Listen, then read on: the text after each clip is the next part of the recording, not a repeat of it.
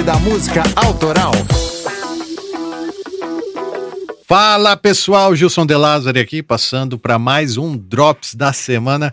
E ó, se você acompanha o Clube da Música Autoral, já ouviu a gente falar em alguns episódios de um outro clube famoso, né? Que é o Clube dos 27. Pois é, só que nesse só entra quem já não está mais por essas bandas. Né? o Clube dos 27 une vários músicos famosos por uma triste e macabra coincidência: a morte aos 27 anos. Nesse Drops, vamos contar um pouco sobre como surgiu esse clube e alguns de seus ilustres membros. And I said, hello, Satan. I believe it's time to go.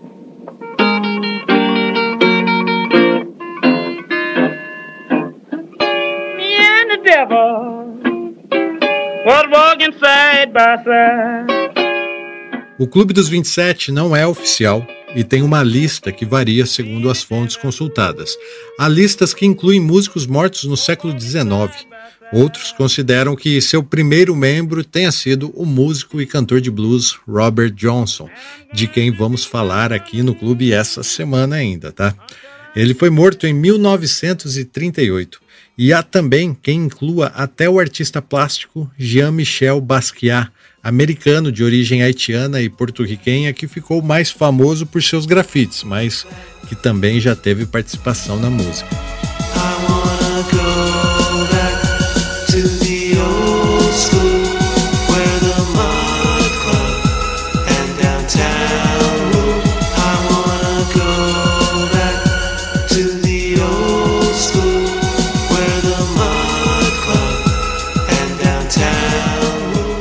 A estatística até pode comprovar que músicos famosos não morrem mais aos 27 anos do que em outras idades. Alguns estudos até demonstraram isso. Mas então, de onde surgiu esse tal Clube dos 27? Eu tenho uma tese e vou compartilhar com vocês.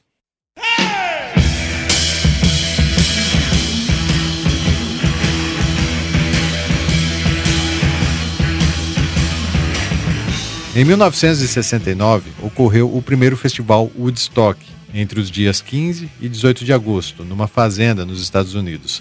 32 músicos tocaram sob sol e chuva para um público que havia sido estimado em 200 mil pessoas, mas que acabou chegando a meio milhão devido às invasões daqueles que pulavam as cercas para ouvir música. Apesar da tremenda confusão que isso causou, como falta de comida, limitação de higiene e um trânsito infernal, o festival foi pacífico e marcou toda aquela geração.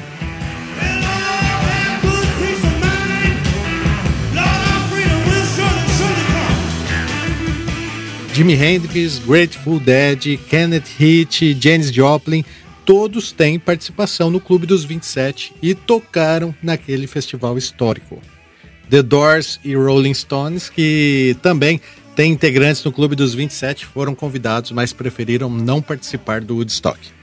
Entre 1969 e 1971, ainda sob a influência daquele show antológico, os fãs testemunharam através da mídia daquela época a notícia de que seus ídolos morriam.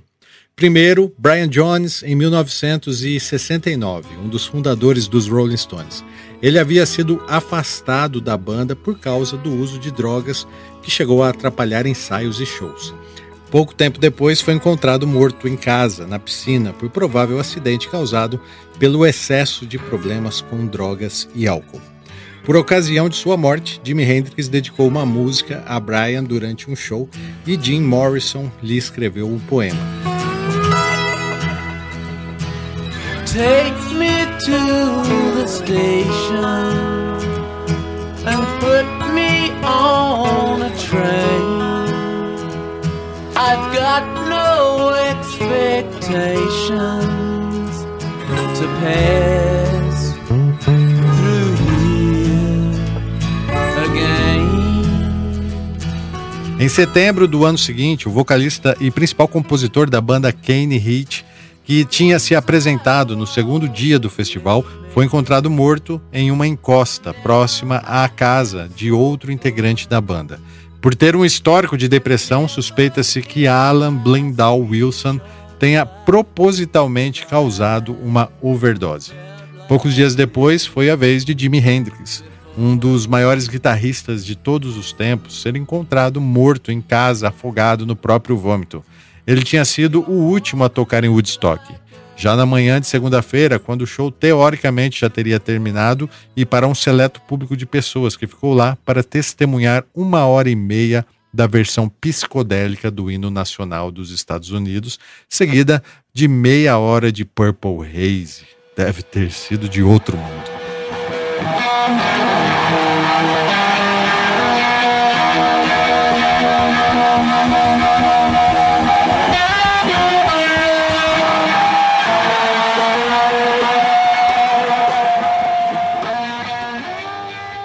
Em outubro de 1970, uma cantora de voz rouca que sofreu bullying na adolescência e viveu sempre os efeitos desse trauma, musa do episódio 22 aqui do Clube da Música Autoral, também deixou esse plano. Estou falando de Janis Joplin, que saiu do estúdio durante uma gravação e não voltou nunca mais. Ela foi encontrada morta com picadas nos braços e suspeita-se que tenha tido uma overdose de heroína com álcool.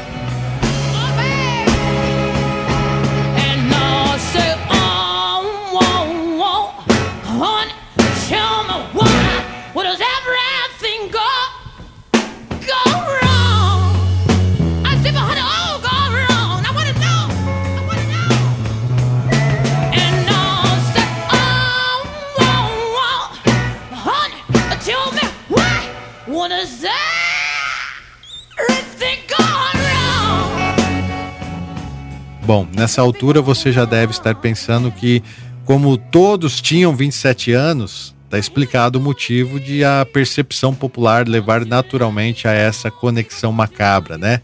Pois é.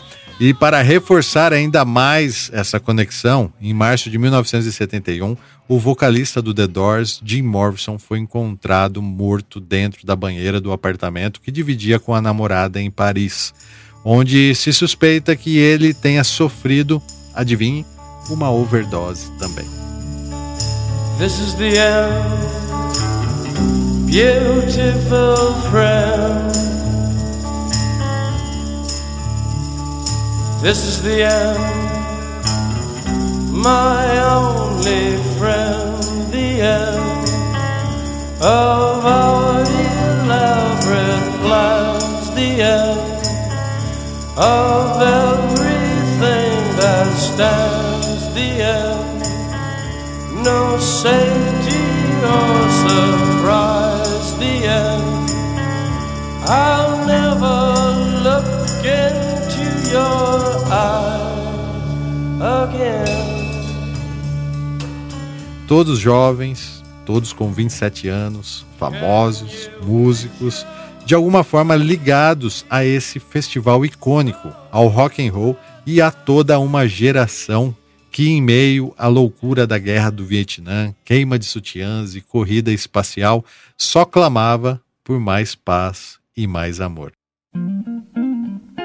Well, sometimes I go out and I look across the water. Infelizmente, esse clube macabro continua ganhando novos membros e impactando o mundo da música de maneira triste. Não posso deixar de pensar no que teria sido da história da música se eles tivessem passado mais tempo entre nós. Exemplos não muito distantes são Amy Winehouse e Kurt Cobain, que também entraram para o Clube da Música Autoral nos episódios 28, Back to Black e 13, Smells Like Teen Spirit. E essa semana estreia mais um sócio desse clube macabro, Robert Johnson. E é assim, como se chegássemos ao fim do primeiro Woodstock, que vou terminando esse Drops com um pouco de Purple Haze. Esse roteiro que narrei foi escrito pela Camila Espínola, tá bom? Foi um prazer falar de música com vocês e até a próxima!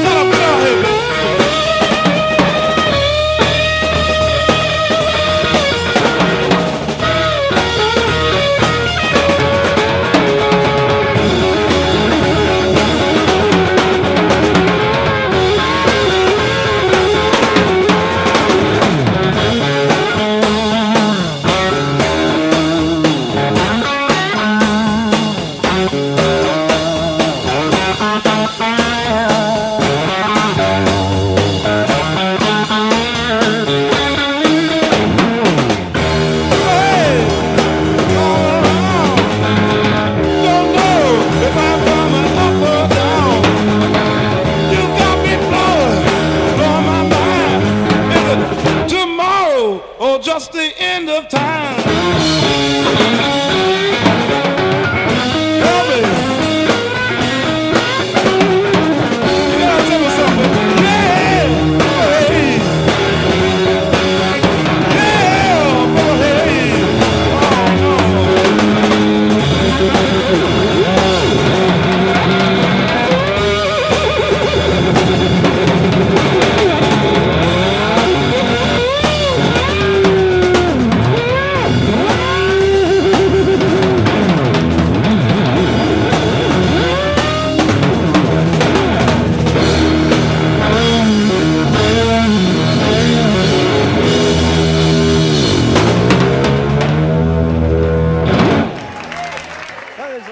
E aí, curtiu? Se você reconhece valor no que fazemos nesse podcast, apoie essa missão. Seja um sócio do clube ou faça um pix pra gente. Use o nosso e-mail como chave, clubedamusicaautoral@gmail.com. A gente só agradece e seguiremos ainda mais fortes com o seu apoio.